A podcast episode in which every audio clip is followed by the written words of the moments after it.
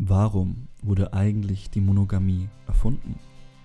Wird Lea während Corona diskriminiert für ihren Poly Spirit? Und wieso ist Freundschaft für mich der Schlüssel zu lebenslangen Polybeziehungen? Die Antwort jetzt bei den Liebesäpfeln.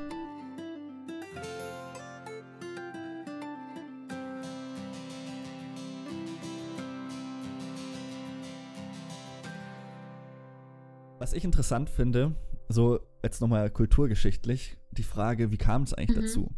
Weil ich habe das ja vorhin schon erzählt mit, mit dem Thema Kirche, weil das war irgendwie großes Thema bei der Homosexualität. Da kam man sofort her und sagte, nee, das kann nicht sein, das steht ja in der Bibel. Ja, wenn Mann und Mann beieinander liegt, dann steinigt sie, irgendwie Levitikus und im Römerbrief heißt es dann, die haben Unzucht miteinander getrieben, die Männer, deswegen geht es euch schlecht, etwas verkürzt. Da gibt es ganz viele Stellen, die sagen, Homosexualität ist, gilt nicht. So, dann hat man glücklicherweise äh, mit äh, viel klugen Gedanken gezeigt, dass da eben auch durchaus drinstehen kann, dass das jede Form von Liebe akzeptabel ist. Und das gilt natürlich umso mehr für Polyamorie. Also die Bibel mhm. allein ist sehr, sehr voll von äh, Polygynie vor allem. Also wenn wir uns so mhm. Abraham und Jakob und David und Salomo, Salomo hatte immer tausend Frauen. Das war dann irgendwann auch den Leuten wow, zu viel. da hieß es dann so, also ist okay, aber beherrsch dich mal ein bisschen. es, es, muss immer auch reichen. What? Okay. also da war das gar kein Problem. Und im alten Orient, so kulturgeschichtlich, ging es da um eine Versorgungsfrage. Ne? Man konnte quasi so viele Frauen haben, wie man auch versorgen konnte. Damit war das ein Privileg der Reichen und hm. das ist heute natürlich erstmal nicht mehr so. Das muss man sich, glaube ich, erstmal klar machen. Deswegen gibt es oft keine Polygynie mehr. Interessant ist die Frage, hm. wann hat es aufgehört? Und das, äh, man geht davon aus, dass das im Hellenismus vor allem war, also im griechischen Athen und so. Da hat man etwas bemerkt, das hatten wir auch an einer anderen Podcast-Folge schon mal besprochen, dass die, dass es nicht so wahnsinnig gut ist, wenn die ganzen reichen Männer alle Frauen haben und dann ganz viele Männer ohne Frauen dastehen. Weil das führt zu sozialen Unruhen. Mhm. Das, ähm, Männer haben angefangen, quasi alles dafür zu tun, an Frauen ranzukommen, von Wegelagerei bis Revolution. Und dann haben jetzt die mhm. reichen ähm, Athener sich gedacht, okay, wir machen es so, wir verbieten einfach die Polygynie und es gibt nur noch rechtlich äh, Monogamie. Das war ein ganz kluger äh, Griff, weil man gesagt hat, so hat jeder quasi eine Person der Clou an der Sache ist, die Reichen hatten trotzdem mehrere. Also in Griechenland hatte man halt mhm. eine Frau, die war zur Fortpflanzung da. Und dann hatte man Konkubinen und Sexsklavinnen oder Sexsklaven. Mhm. Also die waren ja auch sehr mit äh, jungen Männern äh, involviert. Sexsklaven hatten kaum Rechte, Konkubinen waren eher so ein bisschen äh, höher gestellt und meistens auch noch mhm. gebildet manchmal. So, und man, das ist, man, manche sagen, das ist quasi die Blaupause für unsere Art von Monogamie. Weil es ist ja heute immer noch mhm. so, dass wir, dass quasi mhm. die Reichen zwar monogam leben, aber es eben dennoch so ist, dass wir mit einer Kultur von äh, Betrug und äh, Ehebruch, das wird halt nicht rechtlich sanktioniert, sondern wir haben dieses Konstrukt letztlich immer noch. Jeder darf eine Person heiraten aber wenn du attraktiv genug bist, genug Geld bist, kannst du natürlich noch äh, heimlich irgendwelche Affären haben und das wird dich auch rechtlich nicht, ähm, wird dir nicht zur Last gelegt. Und wieder sagen, das fängt quasi im Hellenismus an, diese, diese, mhm. die Monogamie und dann quasi dieses, ja, Konzept quasi offiziell Monogamie zu leben, aber inoffiziell mhm. trotzdem noch diese Privilegierung zu haben.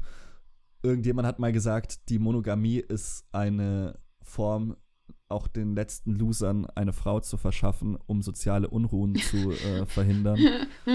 Das ist etwas äh, harsch ausgedrückt, Voll. aber im Kern ist ja. da was dran. Und ja, Aha. ich habe ich hab in einer, ja, erzähl mal was. Ja, ähm, do, Sagst du dazu? na, kein Stress. Ähm, was, äh, ah, das, das ist für mich alles voll cringy, weil ähm, für mich schwingt da die ganze Zeit so mit, äh, patriarchales System, Unterdrückung der Frau, Frau kein Mitspracherecht, ähm, weil es mhm. immer darum gegangen ist, Mann braucht Frau um ja. Fortpflanzung, um Sippe aufrechtzuerhalten. Und, äh, und das zeigt für mich einfach, dass Monogamie und wie sie entstanden ist, also von dem, wie du es jetzt erzählt hast, dass das eigentlich eine Form ähm, der patriarchalen Unterdrückung der Frau ist. So. Mhm. Und deswegen ist Polyamorie für mich auch etwas sehr ähm, Revolutionäres gegen das patriarchale System. Klar, Polyamorie kann wieder missbraucht werden, eben so, mhm. äh, wie ich eh schon gesagt habe, aber es ist für mich einfach der Versuch, solche, solche patriarchalen Konzepte wie die Monogamie, ein erfundenes Konzept eigentlich ist mhm. vom Menschen, ein Versuch, das aufzubrechen für mich. So. Mhm. Also, um gewisse Rollen, die was Menschen einnehmen, neu zu verhandeln mhm. und sich auf Augenhöhe zu begegnen. Ja. Ähm, für mich schwingt das doch sehr, sehr stark mit und auch eben wie am Anfang gesagt haben, die ungleiche Machtverteilung, die was für mich bei einer nicht reflektierten monogamen Beziehung mitschwingt. Mhm.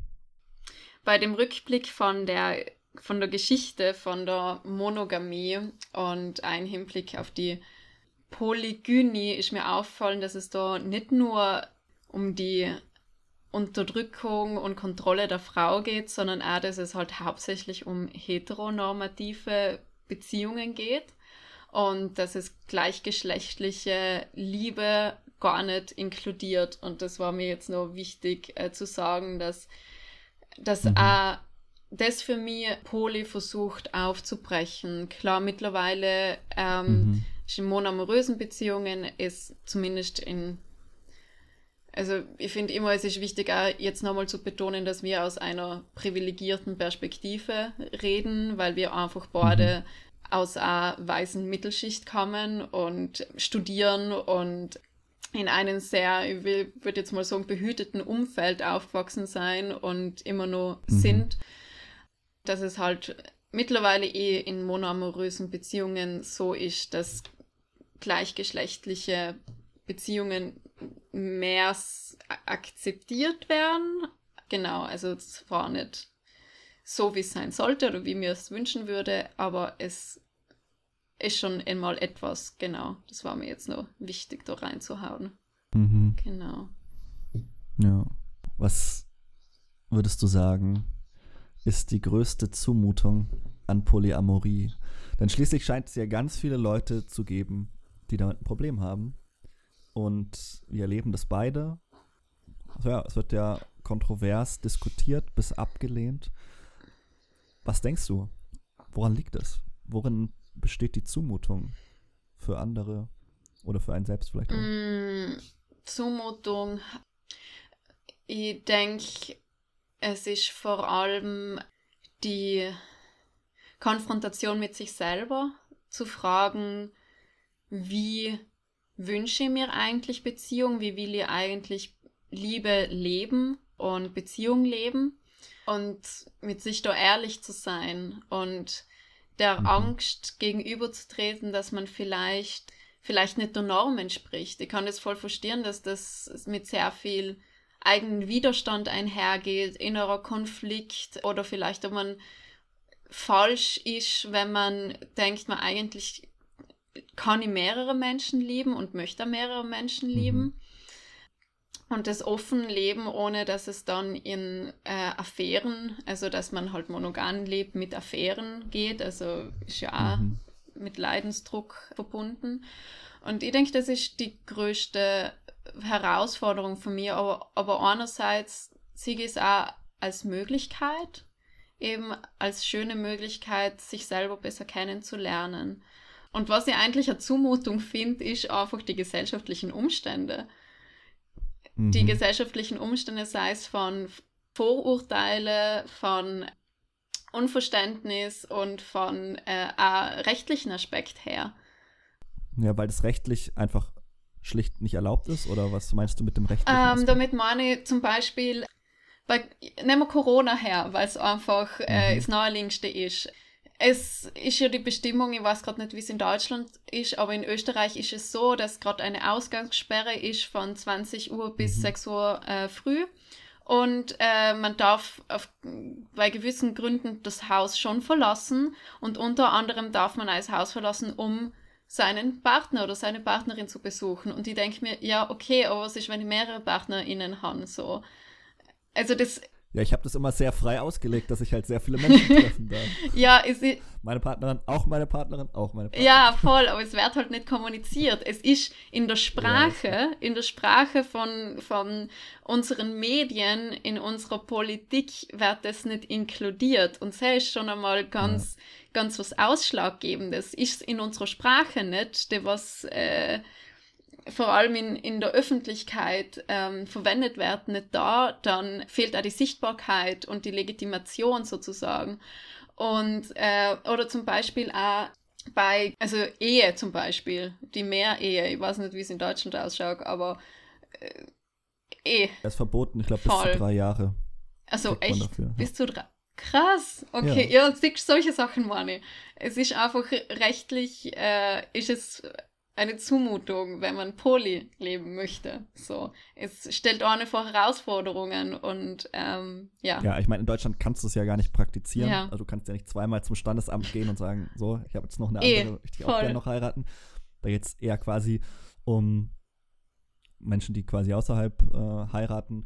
Da sind wir auch bei einem weiteren Punkt, der da irgendwie mit reinspielt, zumindest unterbewusst und subversiv, hat die Ablehnung. Zwei gesellschaftliche Aspekte sind da ganz wichtig. Das eine, würde ich sagen, hat auch was mit einer Islamophobie zu tun. Mhm. Es wird dann oft mit ähm, Islam assoziiert, ohne dabei zu berücksichtigen, dass das irgendwann auch mal äh, eine christliche Tradition war, dass man sagt, ja, das ist doch irgendwie so, ja, so ein Pascha, der hat dann sein Harem oder die Vorstellung eben, dass ein Mann fünf Frauen hat. Mhm. Es wird dann wird dann quasi als etwas Rückständiges ähm, oft postuliert und da stecken auch wieder, wie so oft, Rassismen dahinter mm. und religiöse Vorurteile.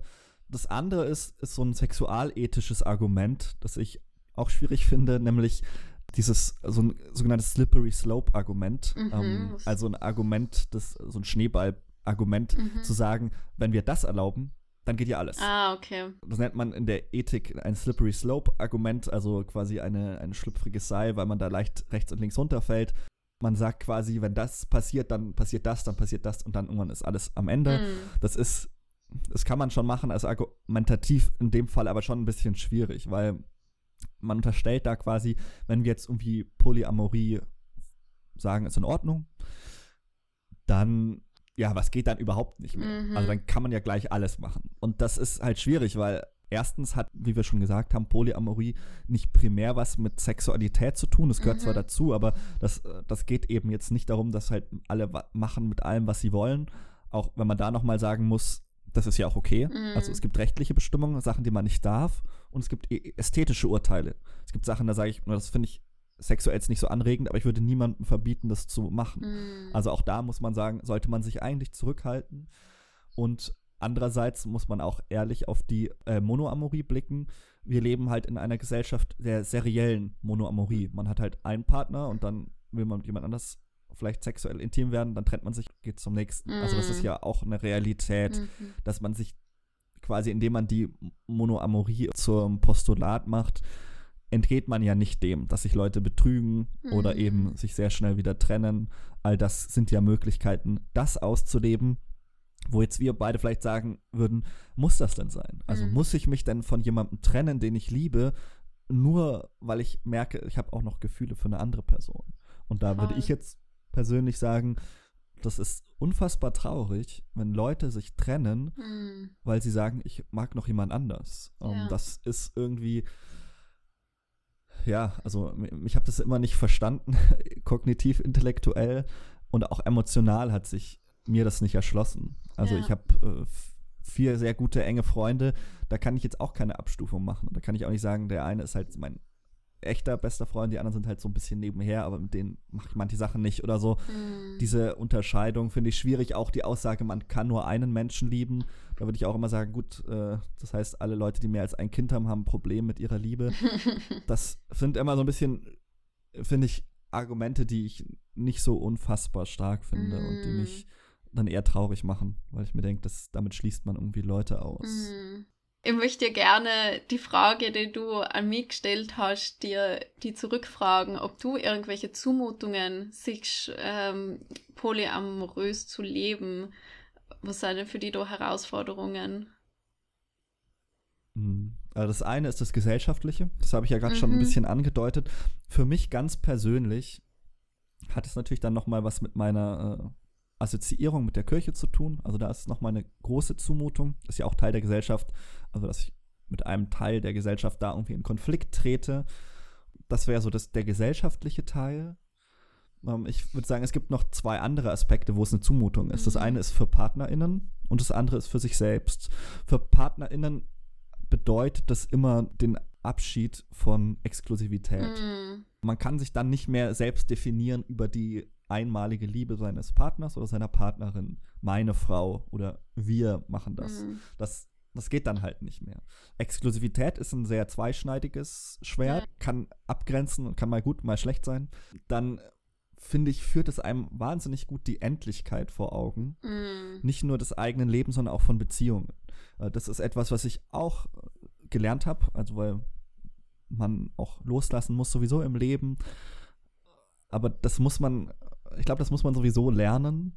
Und das ist vielleicht gar nicht so schlecht, wenn man das irgendwie auch in seinen Beziehungen lernt, dass man sich bewusst macht, diese Beziehung wird enden. Also so oder so. Mhm. Weiß nicht, ob das Leute jetzt vielleicht makaber finden, aber wenn ihr das nächste Mal auf der Brust gelieb eures geliebten Menschen liegt und den Herzschlag der anderen Person hört, dann macht euch doch mal bewusst, das wird irgendwann aufhören. Mhm.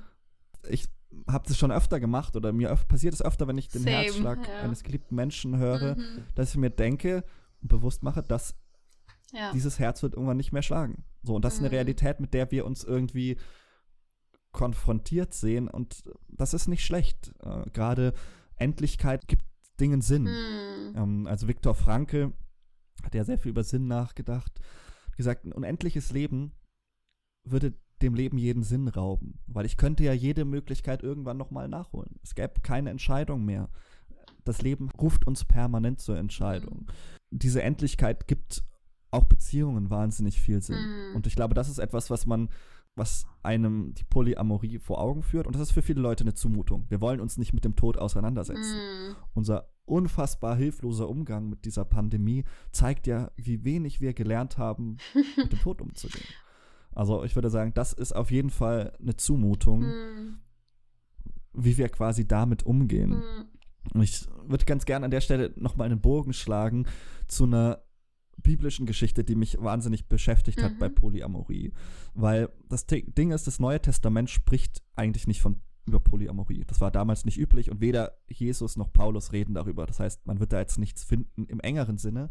Und trotzdem gibt es in Matthäus 22 eine ganz, ganz wichtige Stelle fürs Christentum, eine der klügsten Aussagen Jesu.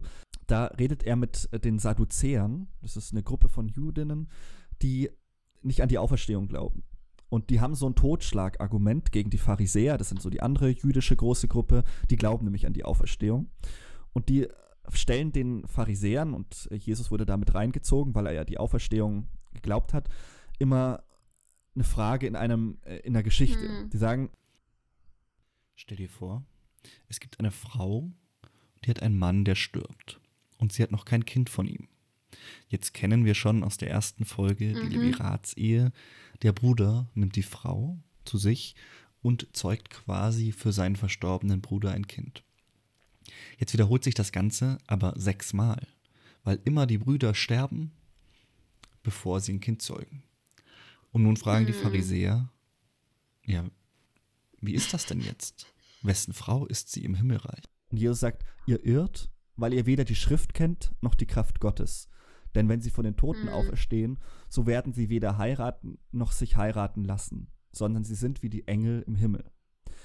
Und dazu muss man sagen, für Jesus war dieses Reich Gottes eigentlich das Zentrum seiner ganzen Botschaft. Er hat gesagt, quasi, mit mir bricht was Neues an, eine neue Wirklichkeit ich finde es zumindest bedenkenswert, wenn Jesus mhm. diese neue Wirklichkeit als eine beschreibt, wo es eben, wo nicht mehr geheiratet wird, wo genau das nicht mehr passiert, dass man sagt, du und du, ihr gehört zusammen, sondern wo er sagt, sie werden alle bei Gott Engel sein und da gibt es dann keinen Unterschied mehr, da gibt es keinen mhm. meine Ehefrau, mein Ehemann, sondern äh, man ist, das ist irgendwie ein egalitärer Gedanke vielleicht. Predigt sicher keine Polyamorie, das wäre zu weit äh, gesprochen.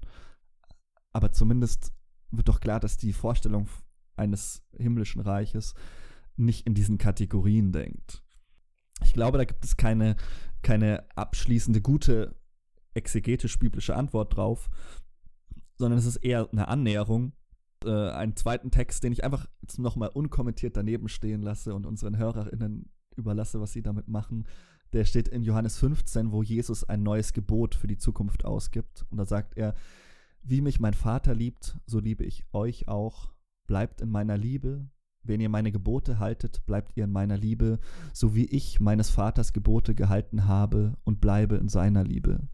Das habe ich euch gesagt, auf dass meine Freude in euch sei und eure Freude vollkommen werde. Das ist mein Gebot, dass ihr einander liebt, wie ich euch liebe. Ich lasse es einfach mal so äh, stehen, da können sich Menschen alle mm. Gedanken dazu machen, die sie wollen. Das Schöne an der Bibel, dass sie interpretationsoffen ist. Aber diese beiden Texte haben mich irgendwie sehr beschäftigt, auch in einer theologischen Auseinandersetzung mit dem Thema. Ich wollte noch zwei Sachen sagen zur PartnerInnen-Thematik. Sag, hau raus. Also. also, jetzt kommt's. Zumutung, ne? Berechtigte, also ich, ich denke, es ist eine berechtigte Frage. Mhm. Das sind zwei Fragen berechtigt und die bekommt man dann auch immer wieder zu hören. Das eine ist die Frage nach der Verlässlichkeit und das andere ist die Frage mm. nach Kindern. Zum ersten zur Verlässlichkeit würde ich sagen, das ist etwas, was man in einer Polybeziehung beweisen muss. Man muss eben in dieser Beziehung zeigen, ja, du kannst dich mhm. auf mich mhm. verlassen. Ich habe eine Partnerin, die kann sich seit über sieben Jahren auf mich verlassen. Ja. Ich kann nur sagen, es mhm. funktioniert. Man kann Verlässlichkeit zeigen, demonstrieren. Es ist eben, wie du gesagt hast, viel Arbeit man muss einfach investieren. Man muss, mhm. man kann eben nicht auf, darauf bauen, dass die andere Person mit einem zusammen ist und dann passt es schon, sondern man muss dir immer wieder zeigen, dass es eine bewusste Entscheidung ist. Das ist eben etwas, was man vielleicht dann auch liefern muss bei dieser Frage. Das ja. ist so die Frage Verlässlichkeit und Kinder, das ist tatsächlich immer auch eine Frage, die dann kommt. Entweder würde ich sagen, ich habe da keine abschließende Frage. Ich wäre auch äh, dankbar für irgendwelche HörerInnen mit Kindern, die Poli leben, äh, wie die das so handhaben. Weil meine Eltern ist es halt dann die Entscheidung gewesen, irgendwann monogam zu leben. Ich glaube, das könnte man machen. Man kann sich ja auch komplexe Strukturen mhm. entwickeln, also so eine Art Kommunen, wo dann äh, quasi wie in einem Dorf das äh, großgezogen wird. Auch das ist ja irgendwie ein mhm. schönes Bild. Ich glaube, auch das ginge. Da bräuchte man halt ein sehr verlässliches Netz. Auch Voll. hier ist, glaube ich, das A und O, Prioritäten zu klären. Also man muss sich halt mhm. klar machen, dass ein Kind viel Aufmerksamkeit, Liebe, Zuspruch braucht. Auch eine Partnerin braucht Zeit, Hilfe, Unterstützung oder mhm. ein Partner, wenn man ein Kind hat. Und da muss man sich eben in ganz besonderer Weise mhm. als verlässlich zeigen. Und ich glaube, auch dann ist es wieder sehr viel austarieren und ausmachen. Dem kann ich auf jeden Fall zustimmen. Und ja, es geht darum, Beziehungen selber zu gestalten, mhm. gemeinsam zu gestalten und selber herauszufinden, okay, was fühlt sich jetzt für mich stimmig an und das sehr, sehr ehrlich zu sich mhm. zu sein. Ich kenne das von mir selber, dass ich oft dann dazu tendiere, meine eigene Wahrheit zu übergehen, weil ich die andere Person nicht mhm. verlieren möchte. Das passiert auch oft ganz so, ganz unterschwellig. So, das ist so gemein oft, weil man es oft gar nicht so wirklich wahrnimmt und erst mit mehr reflektieren und wirklich, eben wie du gesagt hast, radikal ehrlich zu sich selber zu sein und dann auch zu der anderen Person ist einfach die, für mich so die Grundvoraussetzung, um die Beziehung und Liebe so zu leben, wie es sich für einen stimmig anfühlt. Und was mir auch noch wichtig ist, nochmal zu sagen und zu betonen, ist, dass es nicht die eine richtige Beziehungsform gibt, sondern dass ich, dass es verschiedene Beziehungsformen gestalten können und verändern können. Und das ist jetzt für mich vielleicht ein bisschen ein utopischer Gedanke, aber ich wünsche mir halt, dass das, egal ob es um monoamoröse Beziehungen mhm. oder polyamoröse Beziehungen geht oder was dazwischen oder außerhalb davon, dass es eine einfach ehrliche und bewusste Entscheidung ist. Und darum geht es mir eigentlich auch. Also, dass ich keine Beziehungsform ausschließe, solange sie im Consent getroffen worden ist, im Consent mit sich selber und im Consent mit der, mit der anderen Person oder mit allen beteiligten Personen. Genau, und dass es darum geht, die andere Person nicht oder die anderen Personen nicht zu besitzen und nicht als Bestätigung im Leben zu haben und dem eigenen Wert zu bestätigen, sozusagen. Ja. Das wäre ja. jetzt mein. Ja, das waren schon, das waren schon irgendwie sehr gute praktische Hinweise. Ich glaube, ich würde mich da am Schluss auch noch anschließen, was ich so dazulegen kann. Also das, was du sagst mit radikaler Ehrlichkeit, kann ich nur unterstreichen. Ich, ich würde auch immer sagen, man muss vorsichtig sein, nicht ein Spielball von Experimentierlust mm. zu werden. Also das äh, merke ich schon auch, wenn du sagst, du bist polyamorös, dann denken viele Leute, ach super cool, mit Voll. der kann man ja alles machen und äh, da kann ich mich jetzt mal ein bisschen ausleben. Mhm. Das ist gefährlich. Also man braucht ein ganz großes Maß an Introspektive und Empathie für ja. sich und für andere, um zu merken, was, was ja. tut mir gut. Weil man kann auch durch diese Offenheit, das kann auch immer ausgenutzt mhm. werden von Leuten, gar nicht mal auf Voll. böswillig, aber denken, ist ja ist doch cool. Dann kann ich jetzt ja mal so ein bisschen gefahrlos was machen. Mhm. Äh, Polyamorie hat auch hat eben auch sehr viel mit Gefühlen zu tun und die werden auch verletzt und die können auch verletzt werden und da muss man, glaube ich, sehr achtsam Voll. mit sich sein, dass man da nicht anderer Leute experimentierball wird. Man ist auch immer in Partnerschaften mit Eifersucht oder zumindest Neid konfrontiert. Ich glaube, das muss man sich einfach mhm. nochmal klar machen. Ich habe äh, im Vorfeld gedacht, ich frage einfach mal eine Person, wie das so ist mit mir. Und habe gefragt, was ist denn für dich die größte Zumutung? Sie sagte mir dann, die größte Zumutung für sie ist, ist nicht, dass sie mir nicht vertraut oder dass äh, sie Angst hat, dass ich nicht verlässlich bin, sondern die Schwärmerei für andere Menschen. Mhm. Weil man sich dann fragt, ob man das nicht erfüllt, ob das, was quasi was ich an der anderen Person mag, ob man da nicht ja. genügt. Und das ist gleichzeitig so ein Dilemma, weil sie will natürlich gleichzeitig wissen, was macht die Partnerperson gerade, was macht die andere Person. Und deswegen wird man auch nicht umhin kommen, auf Dauer offen ja. zu werden. Also das, man sollte es am besten von Anfang an machen. Ich habe da auch Jahre gebraucht, um das wirklich so ganz ehrlich mit allen mhm. zu kommunizieren, aber umso früher, umso besser. Und dann muss man diese Konflikte auch irgendwo aushalten, die gehören letztlich dazu. Was wir noch nicht so richtig angesprochen haben, aber was ich auch jeder Person, die sich mit dem Gedanken umtreibt, hey, Polyamorie, wäre das nicht was für mich, sagen kann, man muss lernen, alleine zu sein. Mm, mhm.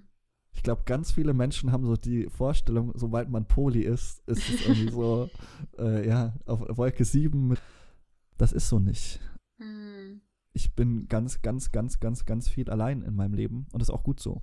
Und mhm. man muss sich das immer bewusst machen, dass man sich selbst erstmal genügen muss. Das muss der mhm. Ausgangspunkt sein. Man muss sagen, ich bin okay, wenn ich alleine bin. Und ich bin mit mir auch zufrieden, weil wenn man das nicht kann, wenn man nicht alleine sein kann, läuft man, glaube ich, immer Gefahr, andere zu verletzen, weil man dann mhm. seine eigenen ähm, Unzulänglichkeiten vielleicht mit anderen versucht auszutragen oder mhm. ähm, anderen auflädt. Idealerweise würde ich sagen, der Ausgangspunkt für eine polyamore Beziehung oder für Beziehungen oder ein Lebensstil ist immer bei sich selbst alleine sein zu können und von diesem von dieser Position aus, von dieser befriedeten Position, dann rausgehen zu können und zu sagen hier muss niemand mich auffüllen, ich bin alleine genug, ich äh, bin alleine auch geliebt genug. Und dann kann man sich sehr offen und auch sehr warmherzig mit anderen Menschen zusammentun, sich um sie kümmern und das, das funktioniert dann. Aber mm. zuallererst, glaube ich, steht auch dieses mit sich selbst alleine geliebt sein. Mm. Und dann schwebt mir einfach nochmal ein Liebesbegriff vor, wie ich ihn auch schon mal zu früherem Zeitpunkt dargestellt habe. Es geht bei Liebe für mich persönlich um eine Entscheidung dafür, mit einem Menschen gemeinsam seinen Lebensweg zu gehen. Mhm. Und so ein Mensch sollte mich dann bestenfalls dazu bringen, die beste Version von mir selbst zu sein. Mhm. Also die beste Version, die ich sein kann. So etwas poetisch gesprochen ich sollte mich bei diesen Menschen wohl, geborgen, verstanden und angenommen fühlen. Und ich sollte vertrauen können und gleichzeitig zeigen, dass man mir vertrauen kann. Ja. Und das würde ich sagen, ist für mich Liebe. Und dieses Gefühl, wenn mir das auch ein Mensch zurückgibt und ich ihm oder ihr, dann würde ich eben das Liebe nennen. Ja. Und dieses Liebesgefühl ist für mich nicht gebunden an ein Geschlecht und sie setzt nichts voraus. Mhm. Also, dass man gewisse körperliche oder intime Praktiken vollführt, das ist da nicht mehr enthalten. Sie setzt auch nicht voraus, dass man niemals zweifelt. Auch das ist, glaube ich, eine Illusion. Mhm. Ich würde mehr sagen, dass die gerade im Zweifel sich als verlässlich offenbart. Es kann jetzt natürlich sein, dass manche sagen, naja, ist doch Freundschaft. Und da würde ich sagen, ja, also der Kern meiner Beziehung ist eine liebevolle Freundschaft. Eine Beziehung der Zuneigung, dem Wunsch nach Nähe und Bindung. Hm. Wir alle suchen, wenn ich das mal so frech pauschalisieren darf, nach Bindung, nach Zuneigung und Nähe. Und viele finden genau das in ihrem Partner oder ihrer Partnerin. Und dann gibt es halt so Leute wie mich, die meinen, sich zuzutrauen, diese Ernsthaftigkeit mit mehr als einem Menschen leben zu können. Ich würde sagen, im Kern sind Polyamorie und Monoamorie letztlich zwei Spielarten derselben Lebensweise und desselben menschlichen Ur, ja, Urart. Es ist nicht gut, dass der Mensch alleine sei, heißt es am Anfang der Bibel für dieses nicht alleine sein, müssen wir eben alle einen Lebens- und Liebesweg finden, der zu uns passt. Ja, schönes Abschlusswort, würde ich jetzt mal sagen. ja, absolut. Hm. Ja, Lea, das war eine, eine lange, lange Folge, vielleicht werden es zwei. Ja. Es war, ist auch ein großes Thema, ist auch ein wichtiges Thema ich hoffe, dass manche unserer ZuhörerInnen vielleicht ein bisschen besser verstehen können, warum das für Menschen wie mich zum Beispiel eine Option ist. Hm. Und dass das, ähm, genau, dass man da zumindest ein Verständnis für gewinnt. Ich glaube, das ist uns beiden wichtig, dass man Entscheidungen trifft, dass man es das bewusst macht. Mm. Und äh, es hat mir großen Spaß gemacht, darüber zu reden. Meine Aufregung hat sich im Laufe der Folge verflüchtigt. Schön. Ich glaube, wir sind beide sehr gespannt, oder? Was äh, unsere ZuhörerInnen yes. äh, sagen. Yes. Äh, ob wir Drohmails bekommen oder Liebesbriefe. Wir freuen uns über beides, aber über eins von beiden ein bisschen mehr. aber ich sag mal nicht, worüber wir uns mehr freuen. Danke, ja, dass, dass du so ehrlich warst und, und Einblicke in dein Leben gegeben hast. Ich, wo, ich oh, weiß ja. und habe gewusst, dass das für dich so ein bisschen ein heikles Thema jetzt ist, aber voll cool. Danke dir dafür.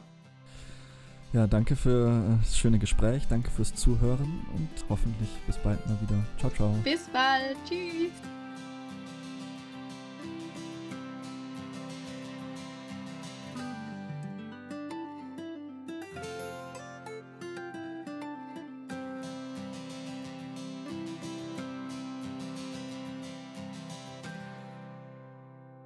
Unser Titelthema findest du bei silvermansound.com. Alle unsere Liebesäpfel-Folgen kannst du auf Spotify, Apple Podcasts, Podcast Addicts und Soundcloud hören. Du willst dich beschweren oder Lob abgeben? Dann findest du uns auf Facebook, Instagram oder schreibst uns an liebesäpfel at gmail.com.